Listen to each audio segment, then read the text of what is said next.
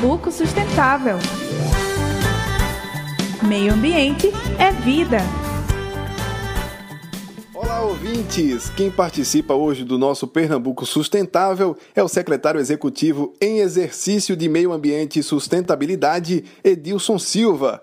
Bem-vindo, Edilson, e obrigado pela presença. Olá, Tiago. Olá, ouvintes. É uma satisfação estar aqui falando nesse programa. Edilson, o ex-secretário Bertotti deixou a secretaria e um importante legado para o meio ambiente do Estado. Mas em relação aos lixões, como será tratado daqui para frente este desafio? Então, é parte do legado do secretário Bertotti foi exatamente um programa de encerramento dos lixões. E isso se deu graças a uma engenharia é, institucional que foi feita junto com a CPRH, Tribunal de Contas, Ministério Público, que garantiu um conjunto de acordos com os municípios que faz com que Pernambuco se torne um estado hoje referência em nível nacional, mas principalmente no Nordeste, no encerramento dos lixões. Então nós temos aí um cronograma de encerramento até agosto, temos na atualidade 23 lixões ainda em, em atividade, mas até, até agosto nós devemos estar encerrando absolutamente todos.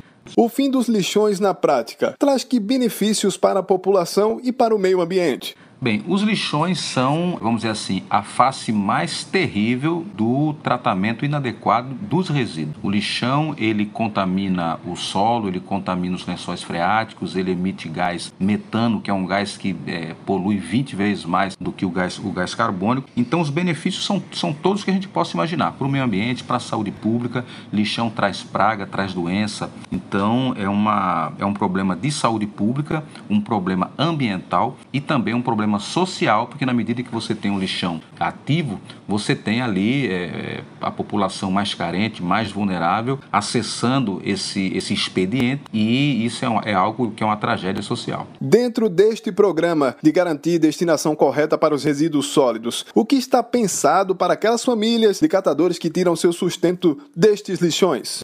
Entre o problema dos resíduos e a solução dos resíduos, existe um elo que conecta a solução. E esse elo se chama catadores. Nós entendemos que os catadores são a parte fundamental do processo de tratamento correto do resíduo, porque eles estão ali efetivamente fazendo a triagem em condições muitas vezes desumanas, selvagens, e precisam receber por parte do Estado e da sociedade um apoio, um incentivo e estrutura para poder é, seguir trabalhando, seguir se capacitando e seguir se qualificando. Aí tem toda uma engenharia que precisa ser feita no sentido de garantir uma melhor rentabilidade por parte do trabalho, do trabalho que eles desenvolvem e também a melhoria da qualidade do trabalho, né, de segurança, de salubridade do trabalho e tudo isso está no escopo de preocupação da SEMAS. E quanto aos recursos para realizar estes projetos, a SEMAS já tem esse dinheiro assegurado? Bem, o governo Paulo Câmara tem se preocupado bastante com essa pauta. Isso não é só uma questão questão de discurso. É, aqui na SEMAS, nós já intermediamos, estamos intermediando esse ano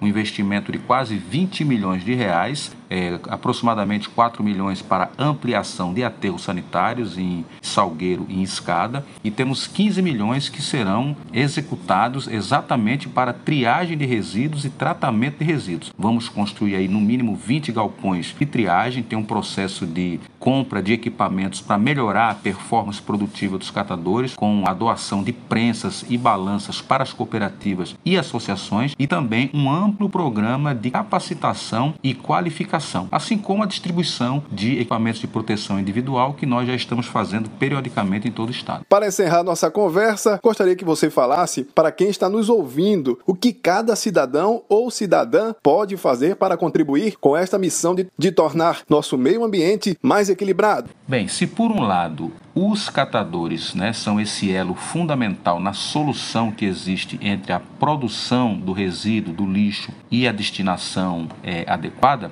existe um, um fator que é fundamental. É a hora em que a gente gera o resíduo. E aí é o papel fundamental. Esse sim é o papel prioritário, principal é, a ser feito nessa questão do tratamento de resíduo, a coleta seletiva. Então é muito importante que cada cidadão, que cada cidadã, que cada morador é, faça o seu dever de casa, literalmente o dever de casa, separando o seu resíduo seco do molhado, o orgânico do resíduo seco, plástico, vidro, papel, lata, enfim. E procure dispor isso na frente da sua casa, a partir é, conversando com os catadores, conversando com as cooperativas, porque quando a gente mistura o resíduo, quando você bota ali banana junto com, com, com, o lixo do banheiro, junto com papel, você acaba estragando e tornando, inclusive, o manuseio daquele resíduo algo mais insalubre, algo mais perigoso para o catador. Então, a participação da sociedade é fundamental. Na pauta ambiental e na pauta da agenda climática, é, essa questão do resíduo é uma questão que aproxima muito essa pauta do cidadão comum, de absolutamente todos eles, de todas as classes sociais, e a importância dele é fundamental. Por isso que nós aqui na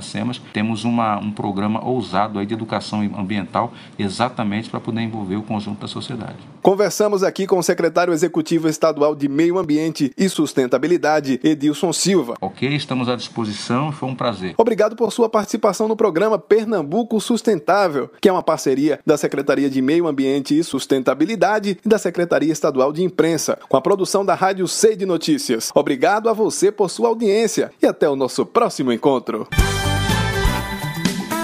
Pernambuco Sustentável. Meio ambiente é vida.